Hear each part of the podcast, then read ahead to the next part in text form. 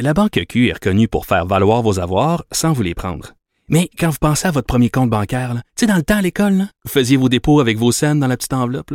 Hmm, C'était bien beau. Mais avec le temps, ce vieux compte-là vous a coûté des milliers de dollars en frais, puis vous ne faites pas une scène d'intérêt. Avec la Banque Q, vous obtenez des intérêts élevés et aucun frais sur vos services bancaires courants. Autrement dit, ça fait pas mal plus de scènes dans votre enveloppe, ça. Banque Q. Faites valoir vos avoirs. Visitez banqueq.ca pour en savoir plus. Pendant que votre attention est centrée sur cette voix qui vous parle ici, ou encore là, tout près ici, très loin là-bas, ou même très, très loin. Celle de Desjardins Entreprises est centrée sur plus de 400 000 entreprises partout autour de vous. Depuis plus de 120 ans, nos équipes dédiées accompagnent les entrepreneurs d'ici à chaque étape pour qu'ils puissent rester centrés sur ce qui compte, la croissance de leur entreprise.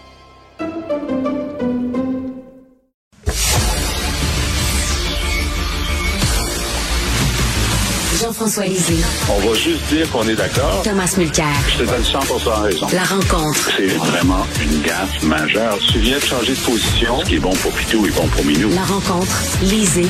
Mulcair. Alors Jean-François, je viens de dire que je t'ai croisé au théâtre hier et bon, euh, la directrice du théâtre dit euh, nous rappelons que cette pièce est jouée en territoire qui appartenait avant aux autochtones et bon, tu vas souvent au théâtre, on se croise souvent là. Tu sais que c'est rendu la mode. C'est quoi ta réaction face à ça, toi? Ah ben moi, j'ai bon d'abord euh, d'habitude au début, on disait territoire Mohawk non cédé. Oui. Et puis, euh, et y a, comme tu sais, les historiens disent, ben non, euh, c'est pas des Mohawks, euh, ils étaient pas là, etc. Donc, euh, là, elle n'a pas dit de Mohawk, donc il y a déjà un retrait. Et puis, et puis le, le, le, truc non cédé, c'est comme une accusation pour dire, ben écoutez, vous êtes sur un territoire que vous avez pris sans permission. Et là, elle n'a pas dit ça. Mm. Juste dire qu'on est, il y, a, y, a, des autochtones qui vivaient ici. Alors, j'ai trouvé ça intéressant parce qu'il y a une évolution quand même dans euh, dans cette expression-là. Mm. Maintenant, moi, j'ai déjà écrit pour dire, écoutez, mettez-vous à la place d'un jeune autochtone qui se fait dire à toutes les semaines à un événement où il va que euh, on est sur un territoire qui lui appartient puis qui lui a été volé. il va finir par trouver qu'il y a quelque chose qui marche pas là. Parce qu'il y a personne qui va lui redonner. C'est comme lui mettre dans le visage toutes les semaines. Hey, sais-tu, on t'a volé ton territoire, puis on est là, puis on te, on te le redonne pas. Puis, euh, mais on va te le répéter, par exemple, toute ta vie. Alors, je trouve que c'est, c'est tellement, euh, c'est tellement de l'énergie négative, à la fois pour les autochtones mm. et pour les non-autochtones qui se font dire, vous êtes pas chez vous. Vous avez volé, vous avez volé un territoire.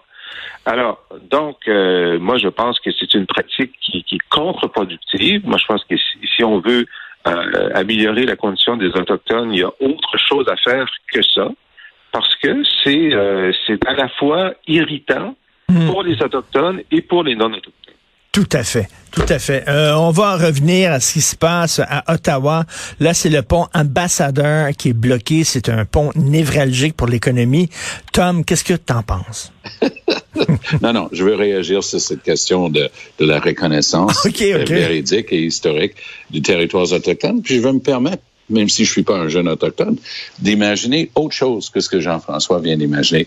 Moi, je vais imaginer quelqu'un dont les parents ont été dans des pensionnats autochtones qui ont eu comme seule manière d'élever un enfant, ce qu'ils ont connu, c'est de battre des enfants.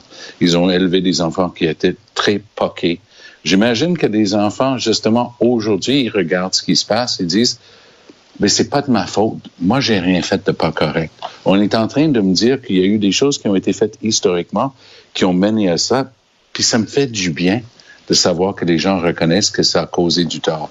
C'est juste une autre perspective euh, et je tenais à l'exprimer, Richard. Mais est-ce qu'on devrait faire ça? Je sais pas, quand je vais euh, au métro acheter une boîte de céréales, que la caissière me rappelle que le métro a été construit sur un, à un moment donné, tu sais.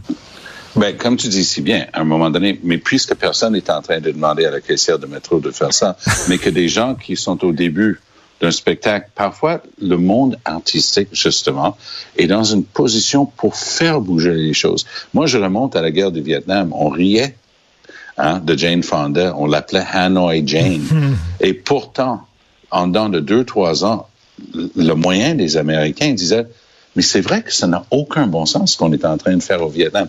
Donc, oui, je, je, je suis très sensible à un aspect de, de ta remarque. Tu dis, hey, peut-on pas plus haut que le trou. Là. Tu sais, c'est pas parce que tu as, un micro, un stage, que ça te donne le, le droit d'avoir une opinion. que C'est comme si tu allais changer le monde tout le temps. Sauf que parfois, ça change le monde. Ça change la perception des gens d'eux-mêmes. Dans le cas des jeunes autochtones, moi, je tiens pas rigueur. Puis je, je note avec Jean-François l'évolution de comment c'est dit. Mais le fait de le dire, je trouve que ça fait du mal à personne et au contraire, ça peut faire du bien aux jeunes autochtones imaginaires dans le récit de Jean-François. Merci, Tom. Ben, ben, mais on va continuer parce que c'est intéressant. Euh, on, on, vient de voler ton show, Richard. c'est correct. parce que moi, je suis d'accord. Bon, la question des pensionnats, c'est épouvantable.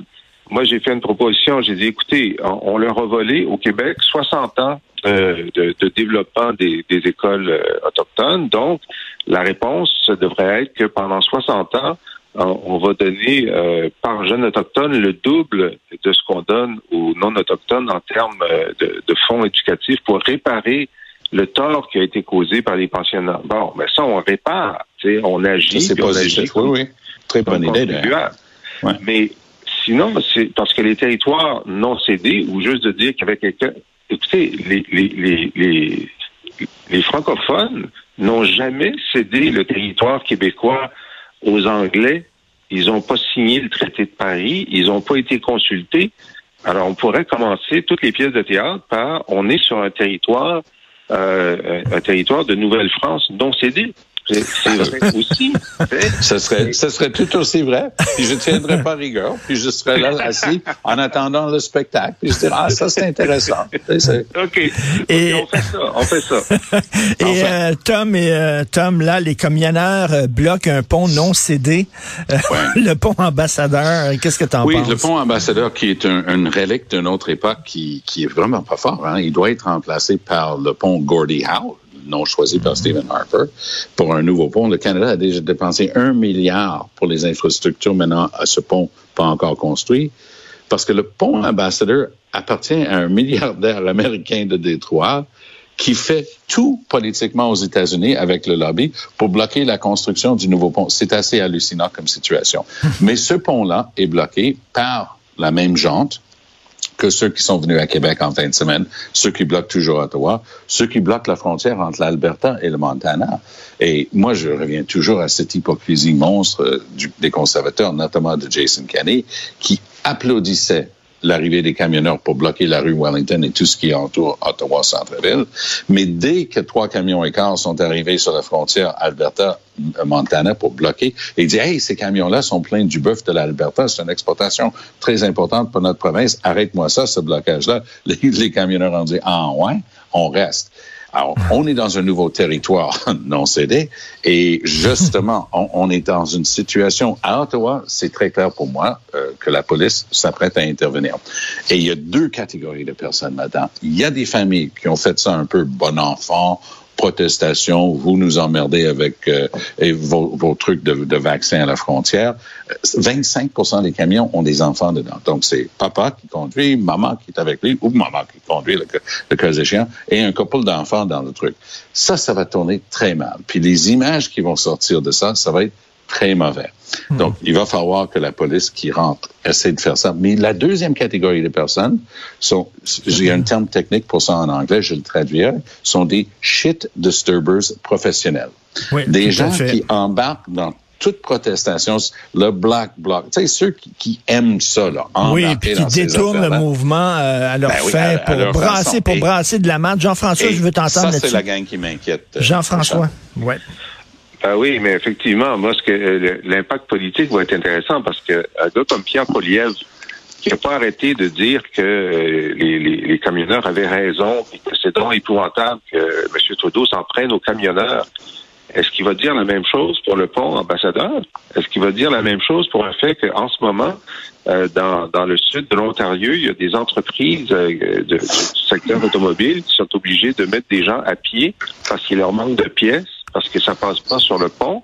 Tu sais, là, les, les, conservateurs qui ont appuyé les camionneurs, pourquoi tu les appuies à Ottawa puis tu les appuies pas ailleurs? commence à avoir un petit problème, là. Hum, hum. Alors, euh, et puis écoute, problème, moi, je vais te donner un exemple beaucoup plus au jour le jour. Moi, je descends des Laurentides quasiment tous les jours pour aller à Montréal. Hier, j'arrive sur la métropolitaine, puis je dis, what the... tu sais, Qu'est-ce qui se passe? Il y avait du camion partout. Quand tu refoules comme ça, ça cherche d'autres manières. Tu sais, c'est Ben des oui. vases communicants. hein. Ben oui. Le Canada est un énorme pays. On a tendance à oublier le deux grand- deuxième plus grand pays au monde, étendu. Ça, c'est notre système vasculaire.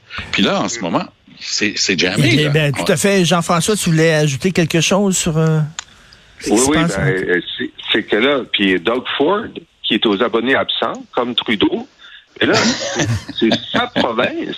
Tu sais, C'est dans sa province, puis c'est ses, ses électeurs euh, du, du secteur de l'au- d'automobile qui sont euh, euh, sa chaîne d'approvisionnement. Ils, ils vont pas pouvoir se cacher jusqu'à l'élection. Et là, il y a une élection Non. au mois de juin. Non. Euh, C'est bien dit. euh, ils voulaient avoir les, les mains propres, mais là, euh, ils commencent à être euh, à être vus comme un, un je veux dire, un impuissant. Alors, ça, Ben, on en fait, faut-. Ben, on euh, a, on a Ford appelle ses électeurs the Ford Nation. hein. Et lui, c'est lui, c'est la classe basse moyenne. Et lui, c'est les camionneurs, c'est son monde. C'est- pour ça qu'il n'intervient pas. mais en tout cas, si les deux sont impuissants, on va leur donner du Viagra. Tiens, il faut qu'il y ait quelque chose qui se passe. Merci beaucoup. Merci Tom et Jean-François. Merci. Salut, on se reparle demain. Le Viagra politique, oui. Bonjour.